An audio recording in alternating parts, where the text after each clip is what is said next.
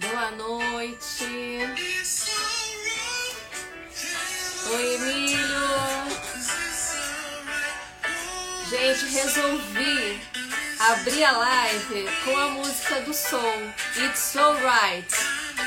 Achei que tinha tudo a ver com a noite de hoje, é um pouquinho alto. E eu vou botar um pouquinho para vocês ouvirem. Estou super feliz de estar voltando a temporada de lives do Bistrô. Mais uma mais um momento de troca, de partilha, de conversas gostosas. E fico super feliz de ter vocês aqui, pessoas que já estavam, né, antes e pessoas novas. Tô vendo aqui Mari, Tendre, sempre com a gente, Paulo, meu amor, Ana Costa, estou de volta. Obrigada, Ana. Você entrou no teste, né? Super legal. Mari, Estela, querida, Rian, Luciana, Samir, nossa, que bom. André, Constantino, vou ficar aqui só falando das pessoas porque eu tô morrendo de saudade de todo mundo. Mas eu tava dizendo que é super legal poder voltar com mais uma temporada de lives. Essa música é a música It's Alright do Soul, que é a nossa inspiração da live de hoje, né? Mas vale dizer que nós vamos falar muito mais do que a live, do que o filme, né? A gente vai falar da vida de um modo geral. Meu convidado já está aqui conosco, que é o Emílio Terron, eu já vou chamá-lo. Eu só quero fazer aqui uma introdução que eu acho importante para contextualizar e na sequência eu chamo porque o tempo voa e a gente tem muito para conversar. Primeiro quero agradecer a presença de todos vocês, a presença da minha equipe, Tauana, Jane, Robson, Simone, que acho que ainda não entrou, e o Márcio, né, que me ajuda tanto em todo esse processo de curadoria. E dizer que a live de hoje inaugura uma série vocês devem estar acompanhando uh, a publicação que a gente tem feito às sextas-feiras dos microlearnings e começamos a trabalhar com os filmes ou os filmes de animação, os curtas e os longas, que trazem mensagens incríveis que nem sempre a gente presta atenção para essas mensagens quando a gente assiste da primeira vez. Então, é, o Soul foi o primeiro que nós publicamos, né? Depois teve uma série, publicamos o Pur, que é um curta de oito minutos, publicamos o Cabeça e Coração, Sexta agora temos uma nova publicação.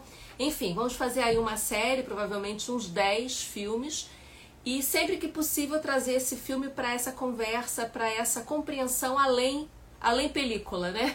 Além uh, o que está sendo dito no filme, mas aquilo que nos inspira também. Então hoje a gente vai falar é, o que você tem feito da sua vida, né? E todas as questões relacionadas a isso do ponto de vista filosófico.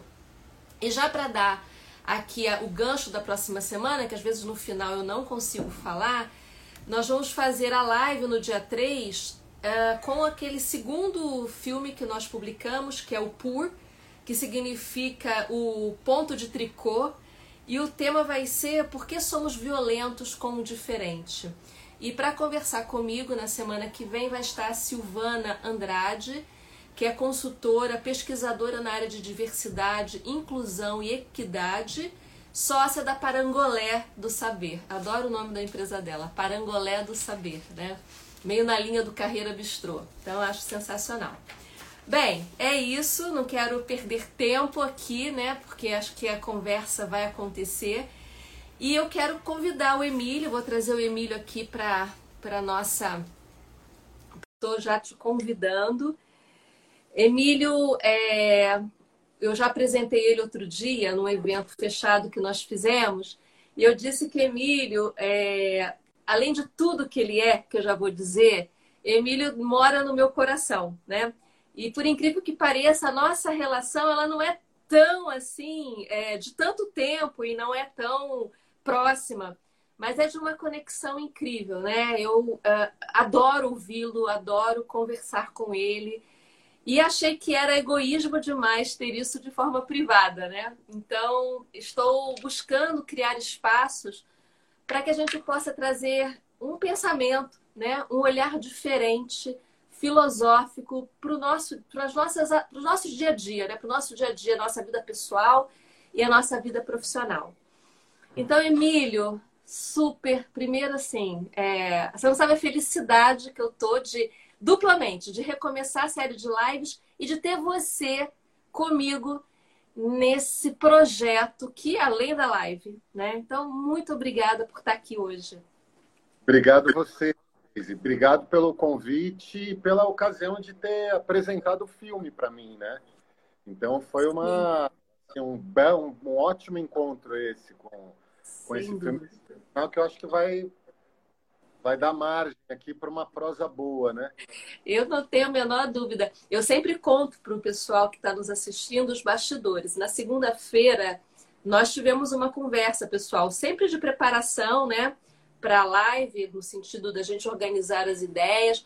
E foi um papo de quase duas horas, né? E se pudéssemos, teríamos ficado mais tempo, porque as conexões são tantas, né? Os links, as reflexões são tão profundas.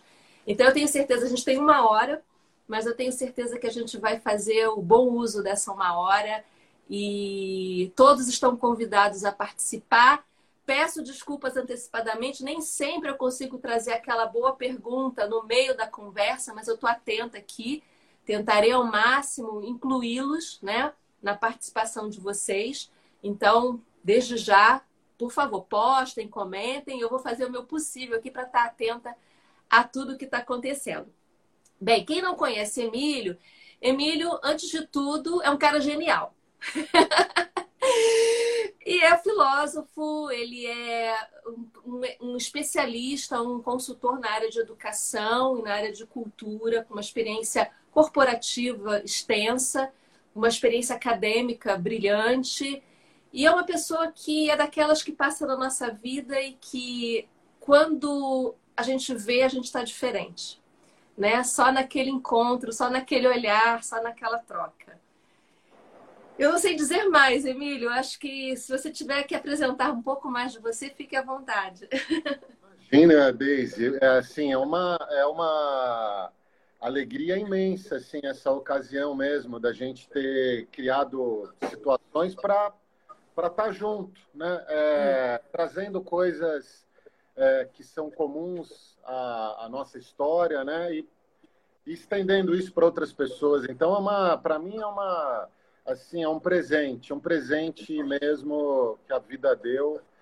E agora vai ser uma, um momento da gente conversar sobre coisas assim que eu nem sei por onde você quer começar, hein, Deise? então, eu vou fazer o seguinte para tentar ajudar a gente. Algumas pessoas me disseram que não tinham tido a chance de ver o filme, né? É, e eu faço aqui uma sugestão que não deixem de assistir. Eu acho que até a live pode abrir ainda mais assim a curiosidade da beleza, da mensagem que está presente em cada cena desse filme. Mas assim, eu não vou dar nenhum spoiler, né? Mas acho que é importante trazer alguns pontos que eu destaquei aqui antes de eu entrar na live propriamente dita, né? O filme, ele trabalha, é, o nome do filme é Soul, e ele trabalha, ele investiga a questão da alma humana e a sua jornada. O nome Soul é muito interessante porque ele tem duplo sentido. É porque trata da vida de um cara que é músico de jazz e para quem não sabe, soul também é um gênero musical derivado do jazz. Então tem aí uma dupla conotação que é a alma e é a própria música que faz parte do propósito de vida dele, né? Então já é uma coisa assim muito interessante.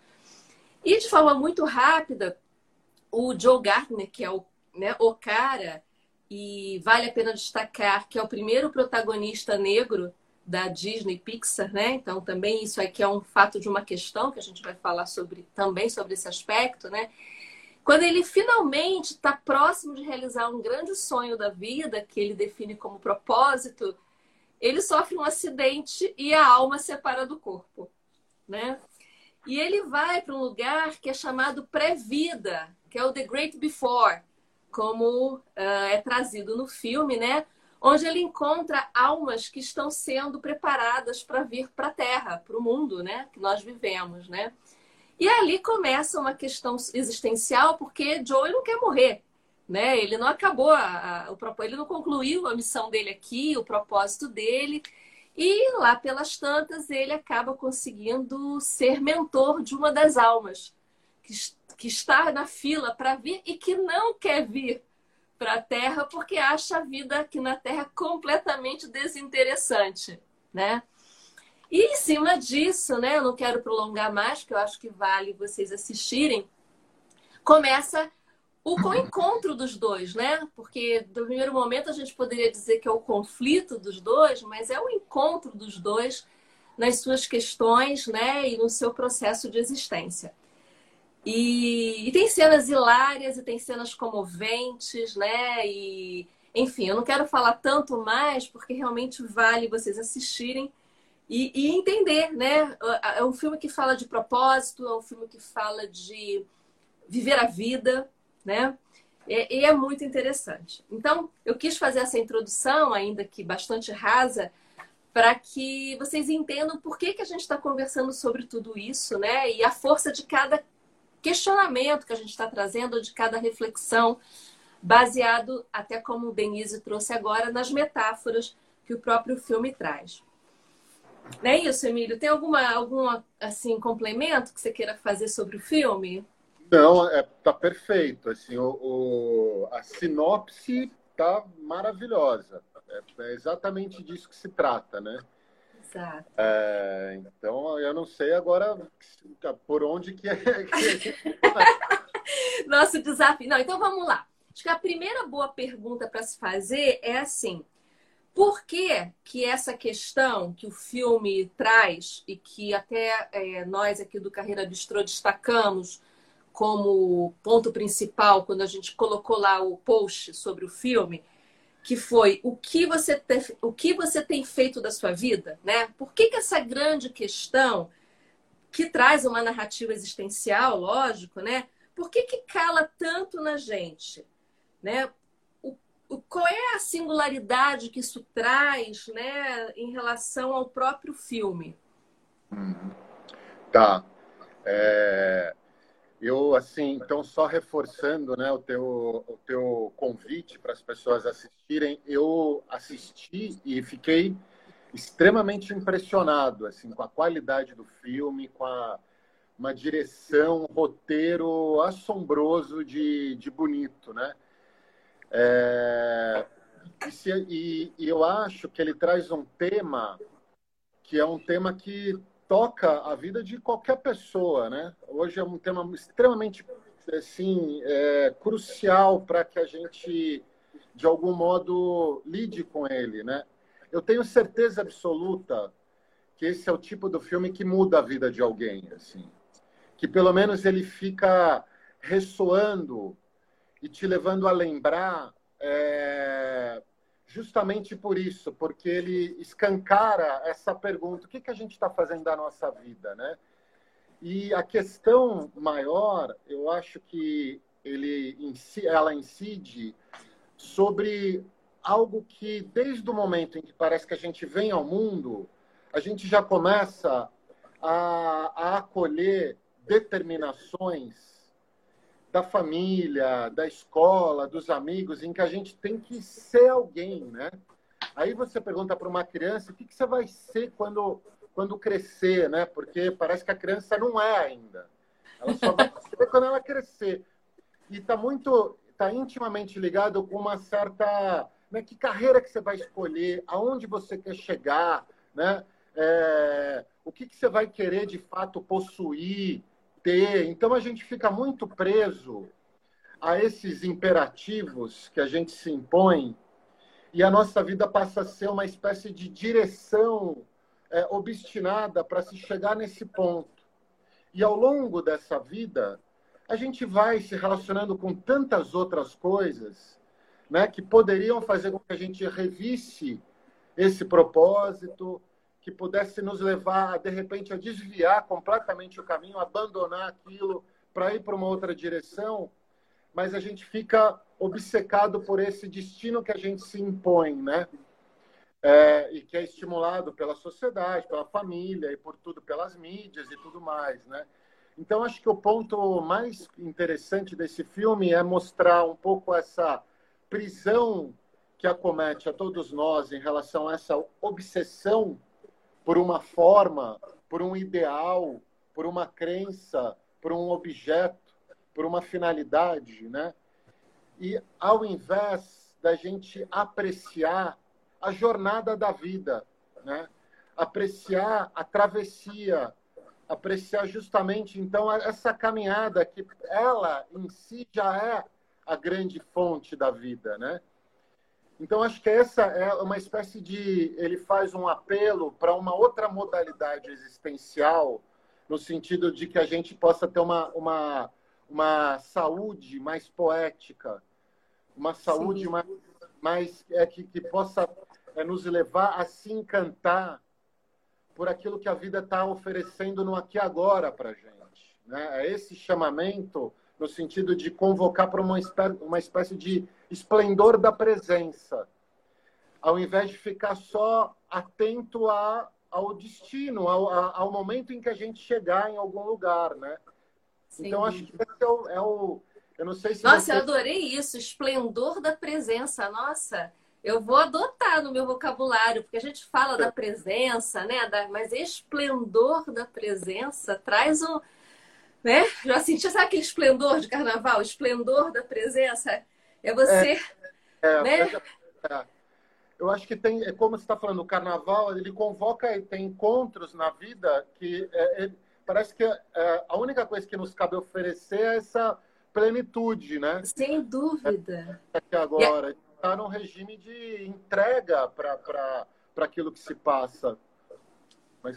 Eu, a gente, quando conversou, a gente até trocou um pouco, né? Falou sobre essa questão e eu trouxe aquela frase do John Lennon, né? Que a vida é aquilo que acontece enquanto fazemos planos, né? Uhum. Então é muito disso, né? Que jornada é essa que a gente às vezes não está nem prestando atenção ao que está acontecendo e que tem uma beleza, que tem e que a gente não usufrui disso porque tem essa obsessão, essa, esse olhar pro, pro lá, lá na frente, né? Como se aqui agora não tivesse acontecendo nada de sensacional, né? É, exatamente. Tem uma frase do Guimarães Rosa, é, num livro lá, o Primeiras Histórias, que ele fala assim: quando nada acontece, há um milagre que não estamos vendo. Uau! É, e eu acho que é aquilo que nos tira da possibilidade de apreciar o milagre enquanto ele está se dando são essas fixações, né? Essas, essas metas que a gente se coloca, é como se a gente estivesse fazendo uma trilha, né? Numa, numa montanha e falar, a única coisa que me interessa é chegar lá na, no topo da montanha. Aí, a, e, a, e a grande graça de uma trilha é justamente a, o percurso, né? Sem é o, chegar, o chegar é o que menos importa.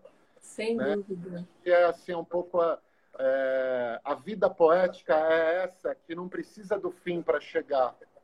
E esse filme ele a gente vai passar por alguns outros temas que vai acabar Sim.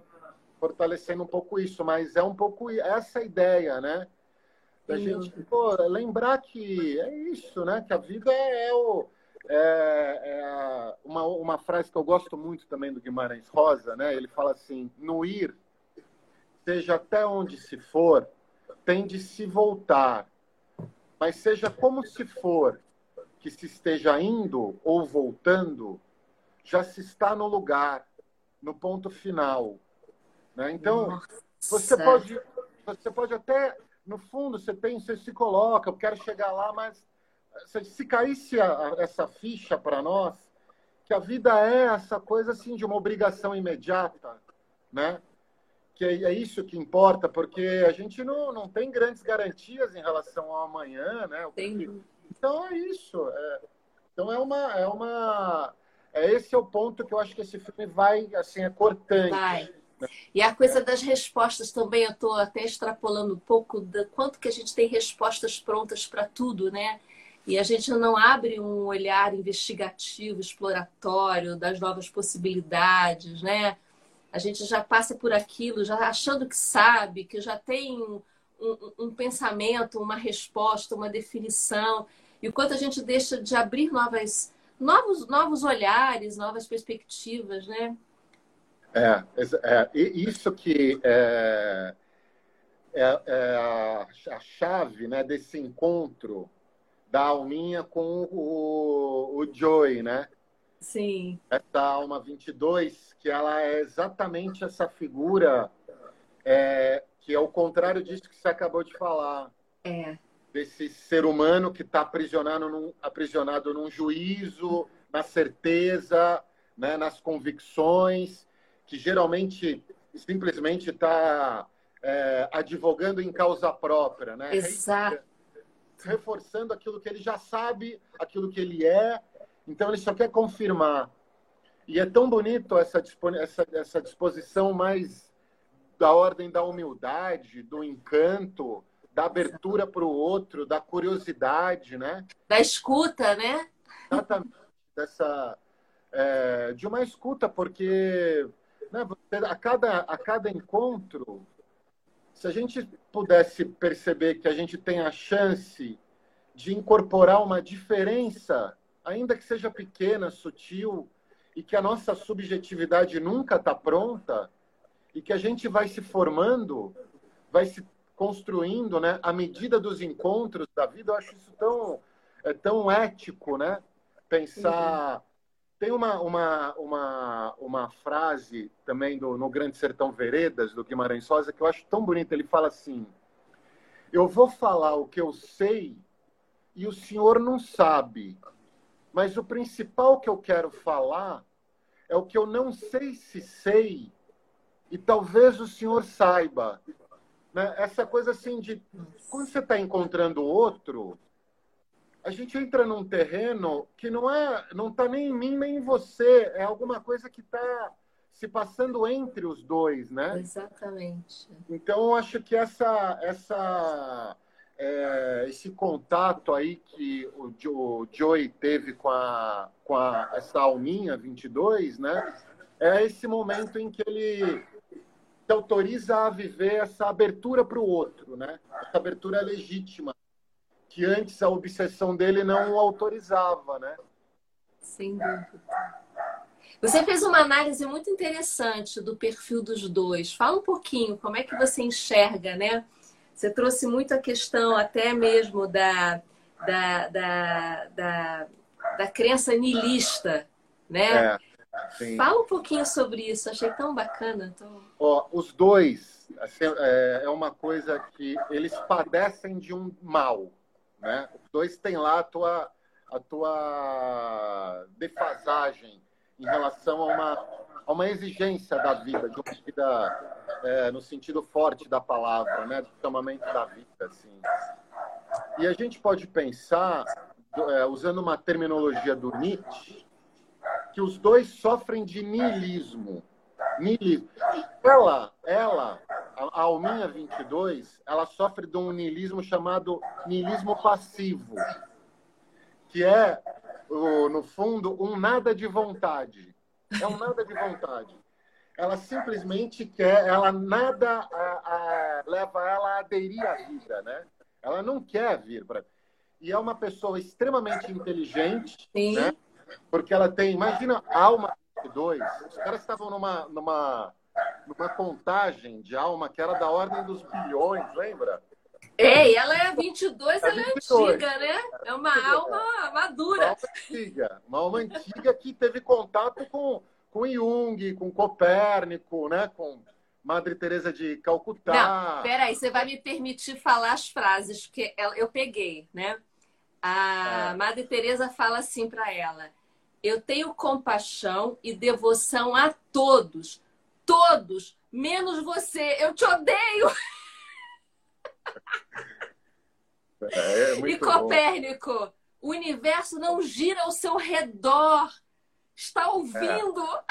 É. e Jung, cala a boca, meu inconsciente repudia seu ego. É, é demais. A menina, assim, é insuportável. É um nili.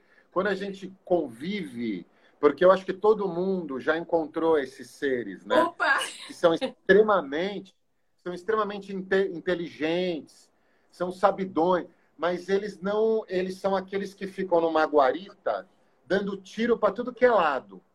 né? Não é uma coisa assim de afirmar a vida. Eles têm uma disposição mais crítica, né? Sim. E então é- ela tem essa coisa assim de é, ter perdido, assim, apesar de todo esse esse conhecimento que fica muito numa numa espécie de abstração quase intelectual, né?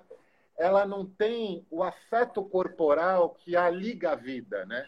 Sim. Parece que ela não foi visitada por uma intensidade que a levasse a restituir esse vínculo com a vida.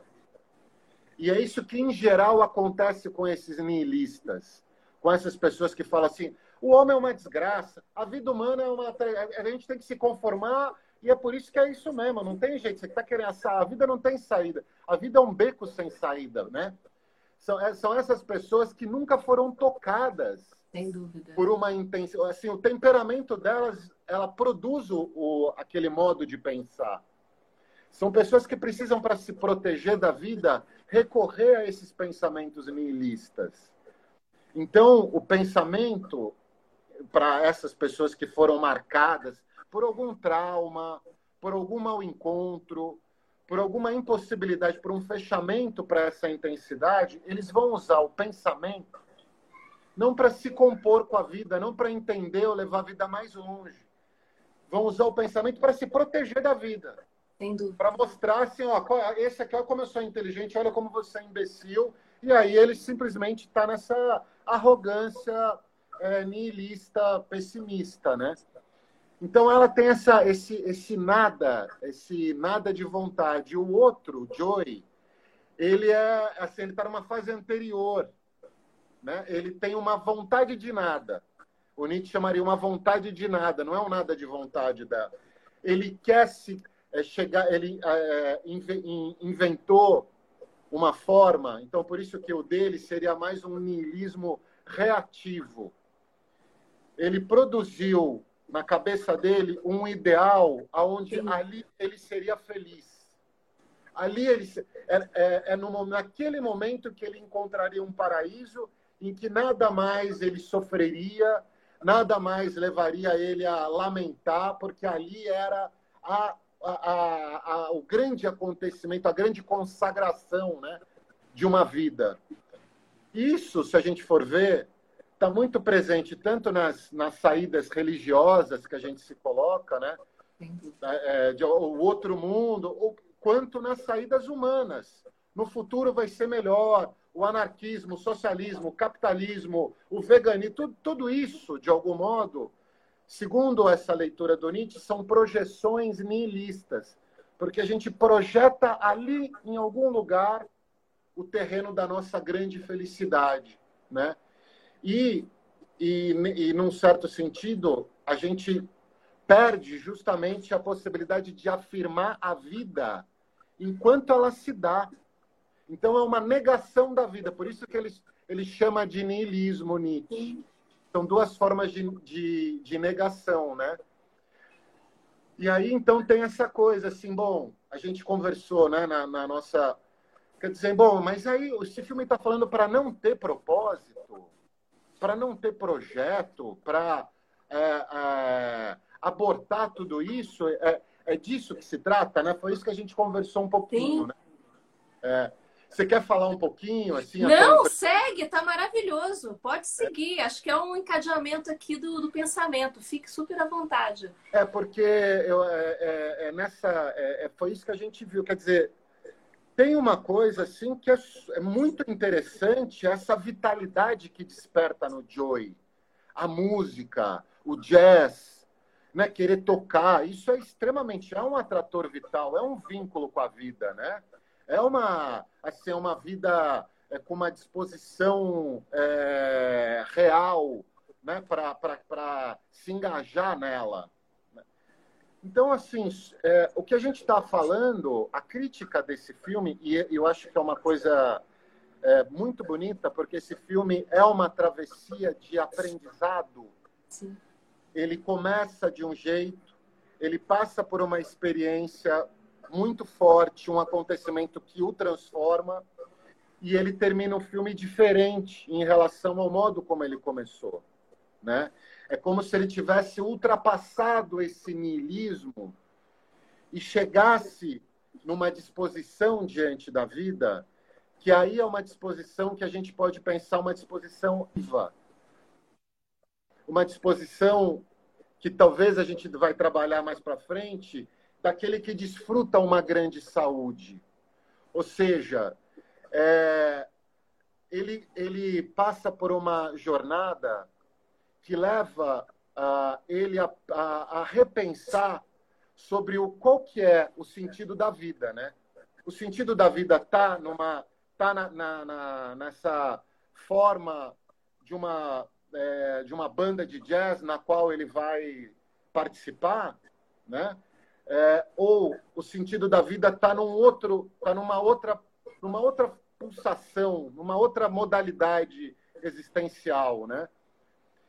E aí, é nesse sentido que a gente pode dizer assim, não, a vida precisa de um propósito. É crucial um propósito. É crucial a gente acreditar, ter algo pelo que lutar, né? Então, a gente pode pensar, os propósitos, eles de algum modo servem não para justificar uma pobreza do presente, que em geral é aí que eles entram. Você fala, ah, tudo bem, eu estou sofrendo hoje, mas um dia eu vou ser feliz. Um dia eu vou ter minha um dia eu vou ser diretor, um dia eu vou ter minha casa, um dia eu vou tocar naquela banda, um dia eu vou ser um ator da Broadway, um dia eu vou ser o, o quer dizer, isso aí a gente usa esse tipo de esperança simplesmente para suportar a, assim uma claudicância do presente, né? Agora você pode usar um propósito que seja uma espécie de agente intensificador do presente ainda que ele não aconteça plenamente no teu presente, ele já está intensificando o teu presente. Né? Ele está engravidando o teu presente, ele não está justificando a tua impotência do presente, ele está alimentando, nutrindo o teu presente. E aí eu acho que pode ser uma coisa interessante da gente pensar esse propósito não como um propósito formal, objetal, ideal, mas como a gente pode pensar esse propósito mais intensivo. Um propósito, como se eu pudesse falar, como um propósito nietzschiano, de um amor fati pela vida, um amor pelo que se passa, um amor por si, pelo mundo, pelo outro, no mesmo golpe. Né? Um sim à vida. O, o, Ber, o Bergson diz assim, e eu acho que é isso que acontece muito com, esse, com essa figura ele fala assim: tem um momento que parece que algumas pessoas ocorre uma conversão. Elas deixam de simplesmente olhar a vida de modo abstrato e passam a desejar a vida, a Nossa. desejar o que acontece.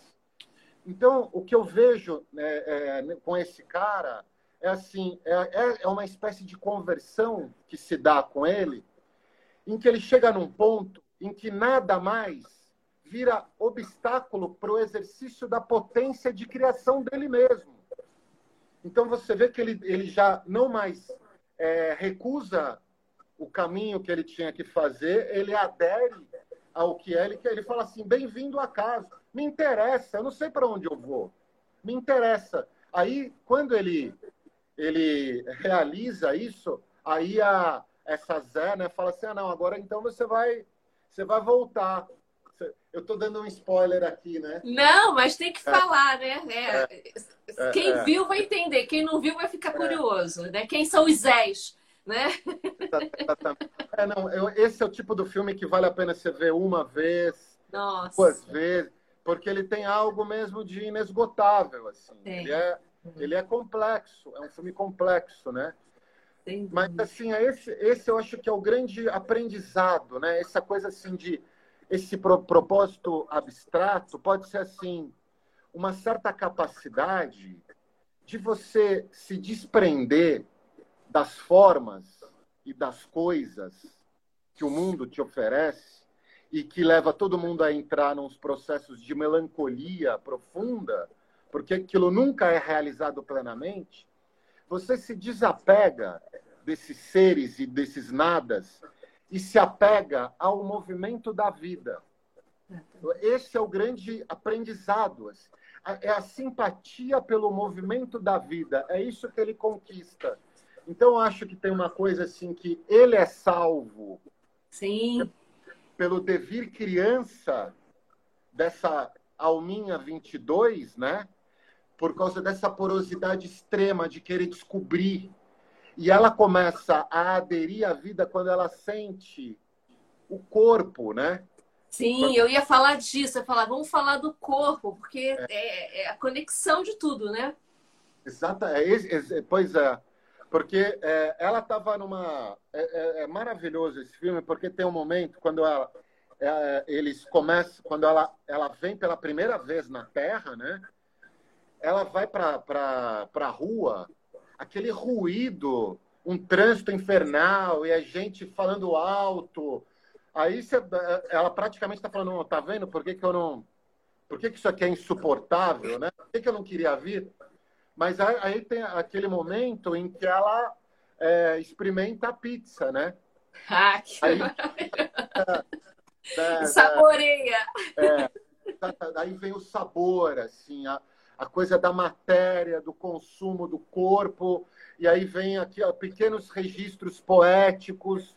Aí ela começa a, assim, encontra as pessoas, encontra a mãe do cara, tem uma conversa é, é, inédita né, com a mãe, porque parece que ali, pela primeira vez, eles se enxergam.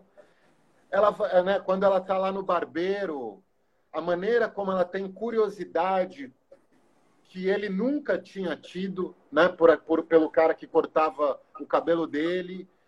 Então, ele começa a perceber que também essa porosidade é algo muito transformador, né? essa isso como você estava falando essa aquela que se coloca no encontro com uma sabe com uma com uma disposição de um aprendiz né porque E sem, e sem um compromisso formal, né? Porque exatamente nesses momentos mais assim livres, mais no sentido da, da conexão com o outro, de estar apreciando alguma coisa, que acontecem as coisas mais belas, né?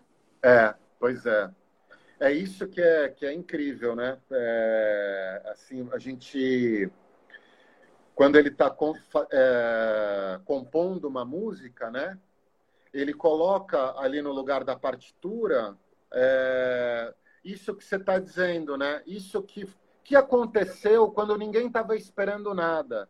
É. Né? Que de repente a vida, se você está com uma, alguma disponibilidade para a vida, a vida te surpreende por ela mesma, mesmo que você não tenha intenção, né?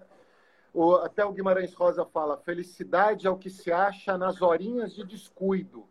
Olha, E é um pouco isso, né? Porque é aquela, aquela cena da, da folhinha caindo, né? Da música no metrô.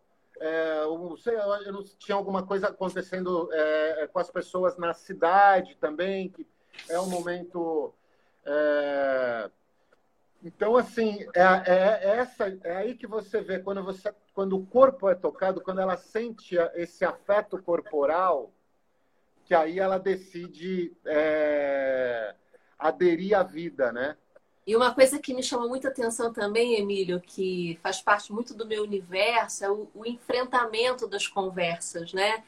Essa leveza de poder falar coisas e trazer seus sentimentos de uma maneira autêntica, honesta, né? Quando você cita a cena da barbearia ou a cena da, da conversa dele com a mãe, que na verdade é ela, né? Que está na conversa corpo, no corpo dele, né? A a autenticidade, a verdade, né? É, que nunca antes tinha acontecido, exatamente porque ele nunca tinha se colocado nessa possibilidade, né?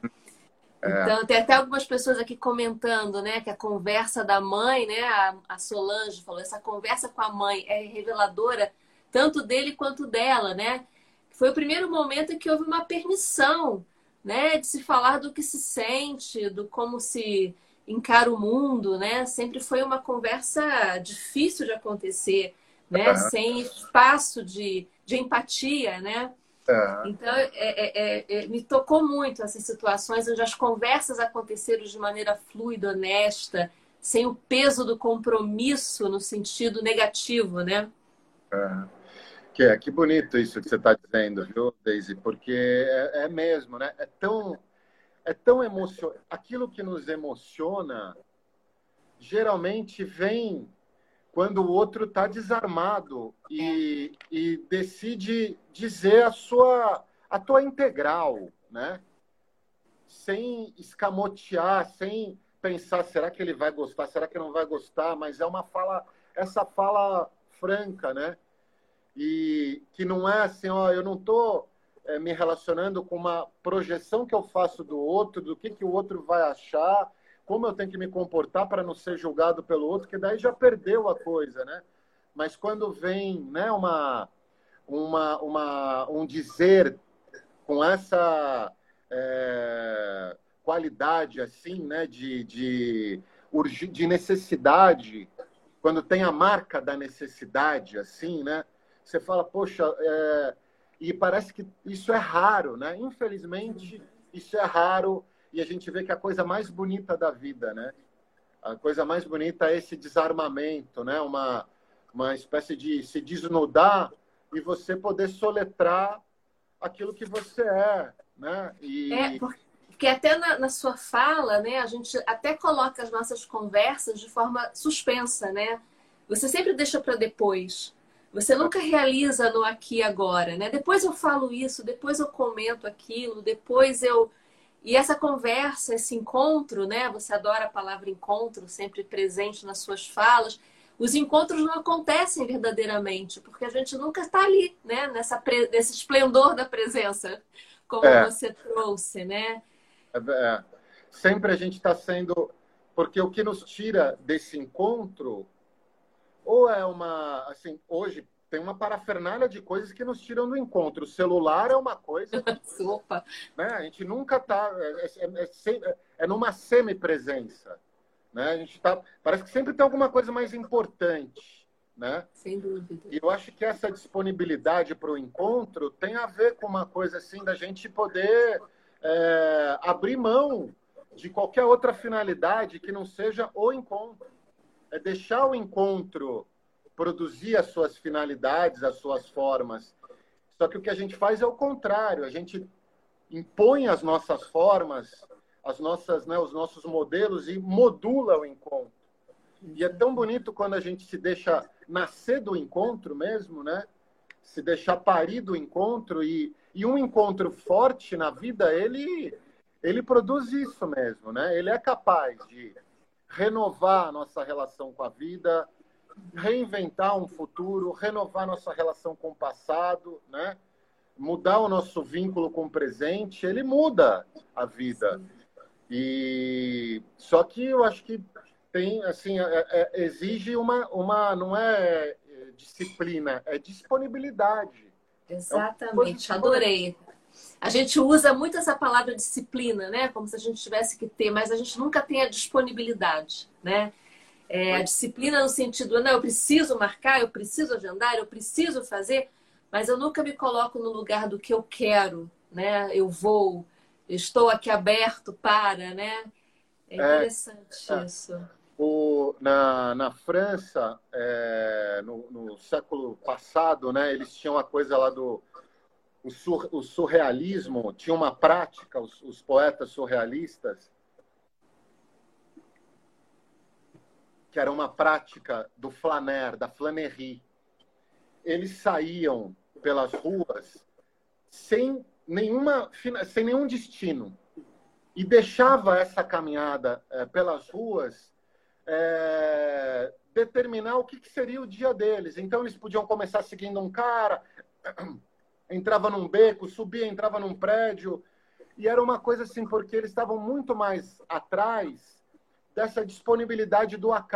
É, é essa disposição para poética que importa, ao invés dessa, desse rigor do fritar os miolos e, e se debruçar sobre um livro, né? ou sobre um caderno, alguma coisa, tá, tá com uma, uma assim uma um grau, né? Habitar um certo corpo poroso num presente mágico, né? Esse que é o é, eu acho que isso é algo muito ético, né? Para para que a gente a, a, possa. A, a Silvana, que é a minha próxima convidada da semana que vem, escreveu algo lindo aqui, que é a disponibilidade de afetar e ser afetado pelos encontros, né? É, perfeito.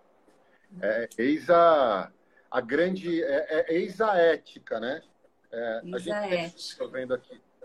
Essa. Bem, nós estamos caminhando para o fim já, infelizmente, né? Mas, enfim, a ideia é trazer à tona algumas questões e não esgotá-las. Acho que também não dá para a gente não conversar, Emílio, sobre a questão da que eu trouxe, né, de ser o primeiro protagonista negro, né? E o que que essa essa abordagem nos sinaliza também quando a gente pensa também na projeção de identidades, na questão das singularidades, da diversidade.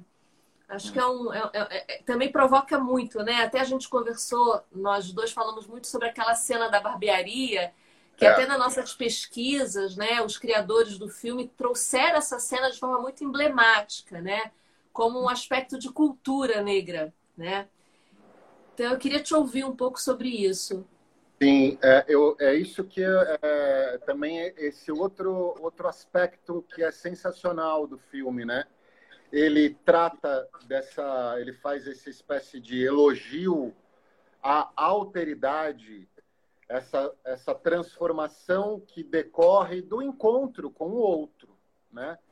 É, e ele traz para nós coisa que dificilmente chega para nós e principalmente quando vem através da Disney, né?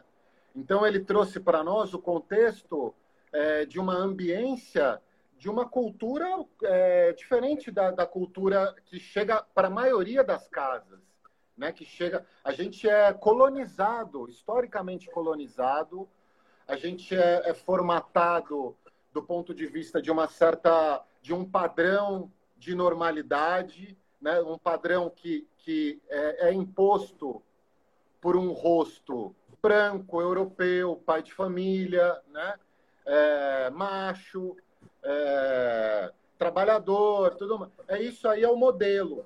Esse é o modelo que acabou organizando toda a nossa, praticamente o mundo é, como um todo, né? E hoje, mais do que nunca, a gente está vendo vozes que foram historicamente abafadas por essa por esse rosto dominador e que estão pedindo para é urgente isso ser desabafado isso eclodir no mundo né? Inclusive em nós. Então é, uma coisa que é que foi muito interessante desse filme é mostrar o contexto né? De uma Sim. um cara que assim e eu- é, a gente também conversou isso no nosso encontro né? É, era um cara muito tocado por Dionísio, né? Por essa magia que a arte é, convoca no sentido de nos levar para um campo extraordinário, um campo transcendental. Então ele ele é fascinado, né? Pela música, pelo jazz. Então a gente sabe que o jazz é uma expressão que é fruto é, de uma luta. Imagina se não fosse a, o jazz, se não fosse o blues. Quer dizer, a maneira como os negros conseguiram encontrar um território. Se não fosse o samba, o samba no Brasil, exatamente, o samba no Brasil, o quanto isso deu um território existencial, uma possibilidade deles existirem com dignidade, dizendo, expressando o que pensam, mostrando uma potência que para esse rosto branco estava completamente encoberta, né? Então, assim, ele traz para nós esse contexto, né, da é, dessa de um universo negro e, e mostra assim, e quando a gente é, se relaciona com isso sem essa mediação é, que é fruto né, de todos esses preconceitos e, e interesses que estão envolvidos, a gente simplesmente fala, olha que, que beleza que é isso, né? E o quanto isso é crucial para a gente viver melhor, né? E o quanto a gente precisa se compor com isso, como, como a, a, a Silvana, a Silvana, Silvana, sim, pa- o quanto ele abre uma nova, um novo afeto para a gente. Um afeto que para muita gente, sabe, é, nem sequer existia. Então esse filme também assim ele mostra assim, se abre para um afeto da negritude. E a, não só da negritude como dos animais, dos indígenas, das plantas, das moléculas, da, da, da, do tempo, das crianças, das mulheres, do LGBT, né? O quanto a gente precisa é, se expor a esses afetos que que a gente ao longo da nossa história a gente não pôde e agora Entendi. a gente está tendo a chance, né? de cada vez mais é, se haver com isso, né? Então acho que esse filme, além dele fazer um elogio na história da experiência da alteridade do outro, da abertura para o outro, ele também proporciona isso para gente, né? Porque o negro, para nós, ele é o outro. Ele é esse outro. Esse outro que que assim é, é uma diferença, né? É nesse sentido assim. Né? A Silvana trouxe uma coisa lindíssima, né? Que é o tema aí de pesquisa dela e que a gente vai falar na próxima semana. Territórios e culturas muito potentes que sempre foram silenciados. É, exatamente. Hum. É, é, é, por isso que assim eu tenho uma é, tem uma, um cara que eu sempre falo, né? O que cheguei a falar para você para você na, na nossa conversa eu acho que é.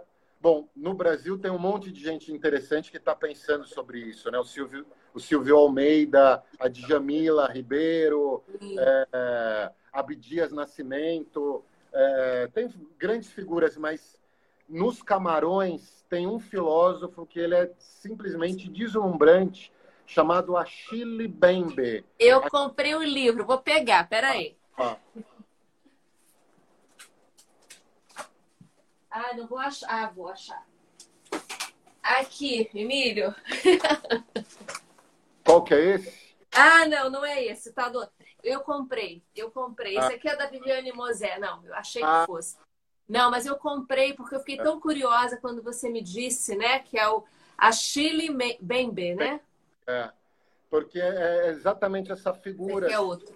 que está pensando profundamente essa força que, que teve, que pesou sobre a, a experiência humana, que foi esse projeto de escravidão e como que ele é, se estende até hoje, né?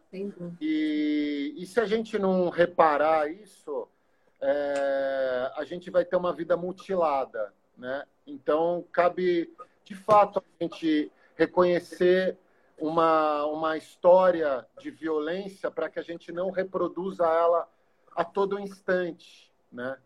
Porque se a gente não reconhece, a gente repete, a gente repete, né? Então é, eu acho que é quanto mais a gente se abrir para essa ética de uma alteridade, talvez menos chance a gente tem de reproduzir isso que já deveria ter sido extirpado há muito tempo, né? Da nossa é, dessa nossa jornada aqui na, na, nesse planeta, né?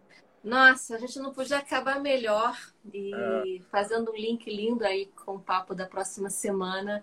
O tempo voa. Nós temos sete minutos e eu quero ainda que você faça uma despedida. Eu sempre entrego a live para o meu convidado, mas eu sempre trago um presente também para o meu convidado, né? E você sabe o quanto eu adoro poesia, o quanto que eu trago a poesia para a minha vida e para o meu trabalho. E eu escolhi uma poesia que eu achei que tinha muito a ver com a nossa conversa, Emílio. A conversa de hoje é a conversa de segunda-feira. É... Eu quero ler para você, né? Que eu acho que é assim. Primeiro, quem eu escolhi é Manuel de Barros, que traz um olhar para o tema do cotidiano, né? E que tem a ver com o filme que fala dessa jornada, dessa de olhar para a vida no que está na presença, né? Ele traz o universo onírico, ele fala sobre até de surrealismo, mas ele tem um olhar para a presença, para o aqui e agora, né?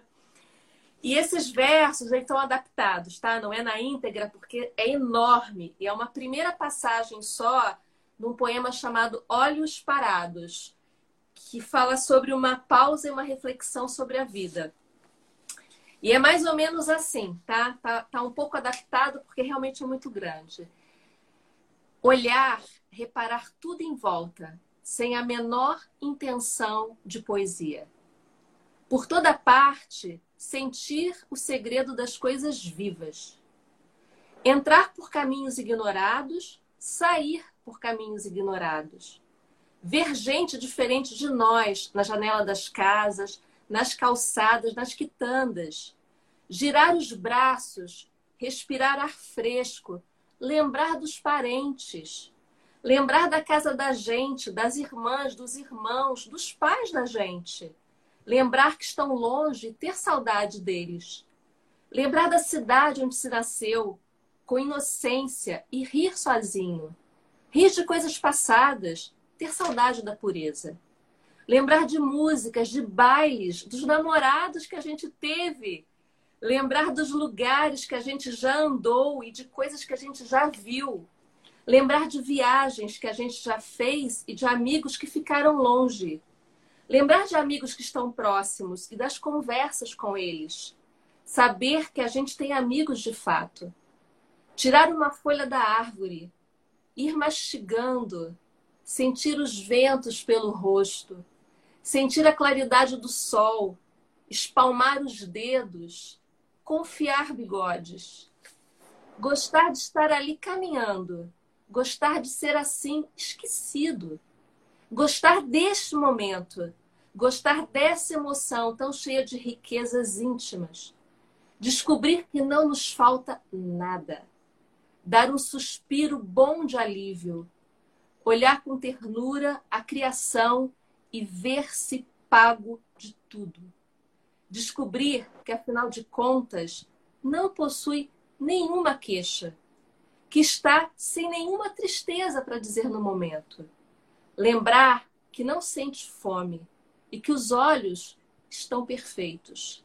Para falar a verdade, sentir-se kit com a vida. Que maravilha, hein? Isso, olha, eu nunca eu não conhecia esse, esse poema dele. No... Eu vou te mandar. Ele é imenso, imenso, né? Mas É você, imenso. ó, eu, ó, Daisy, você pegou o poeta, assim, a tradução, tipo, o que seria a, a materialização de um poeta brasileiro em relação a esse filme é Manuel de Barros. É exatamente isso. A, a, aquilo que percorre a obra do Manuel de Barros é, é- é, assim convida a gente para essa mesma para essa mesma é, posição que o filme está tá marcando. É, Sabe onde convida? é, No esplendor da presença. é, sim. E, e, e essa coisa assim dele, o, assim, ele celebrar aquilo que uma sociedade, ele fala, o que uma sociedade despreza, pisa, mija em cima, cospe, aquilo me serve como matéria de poesia, o cisco, o grampo, a, né, as coisas mais, mais é, é, assim, completamente desprezíveis do ponto de vista desse olhar interesseiro, é isso que interessa como matéria de poesia, né? Dúvida. Então, é, eu acho que essa, essa, é, essa relação com a vida baseado nesse encanto, para além dessa, desse é, encosto metafísico, é, utilitário, interesseiro, é, que distancia a gente desse concreto do aqui e agora, né?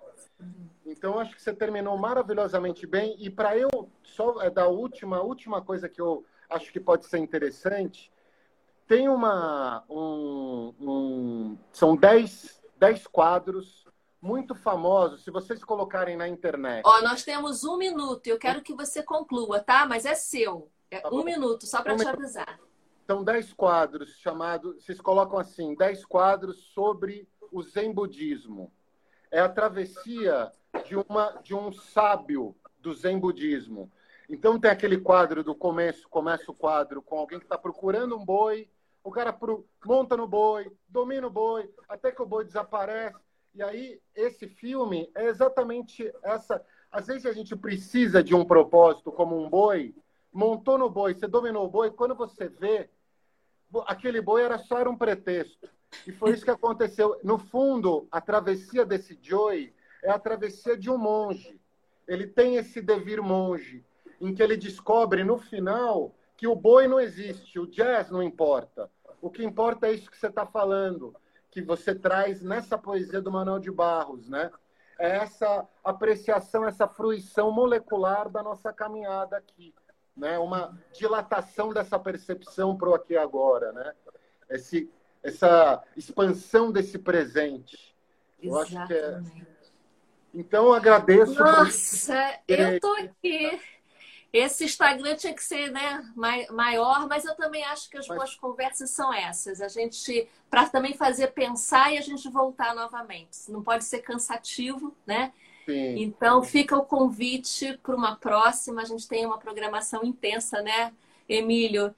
Que a gente vai estar divulgando aí em breve. Eu vou estar comunicando o nosso próprio encontro, do próximo encontro do Breakout Session eu vou colocar isso na, na pauta aí para os grupos que estão participando conosco. Quem me perguntou, uh, o poema se chama Olhos Parados, né? E, gente, só gratidão, agradecimento, alegria por estar nessa, no esplendor dessa presença aqui com você, Emílio. Muito obrigada, muito obrigada. Mas, obrigado, obrigado eu, Deise. Maravilhoso. Adorei a prosa e que venham outras, muitas outras. Gente, super obrigada. Semana que vem estarei aqui com a Silvana Andrade, da Parangolé do Saber, falando sobre o outro filme que a gente colocou no nosso Instagram, que é o Pur. Quem não assistiu, oito minutinhos de curta, mas uma mensagem tão incrível quanto essa do Soul. Emílio, beijo enorme. Beijão. Boa noite para você. Boa noite a, a todos que estavam aí com a gente. Beijão em todos.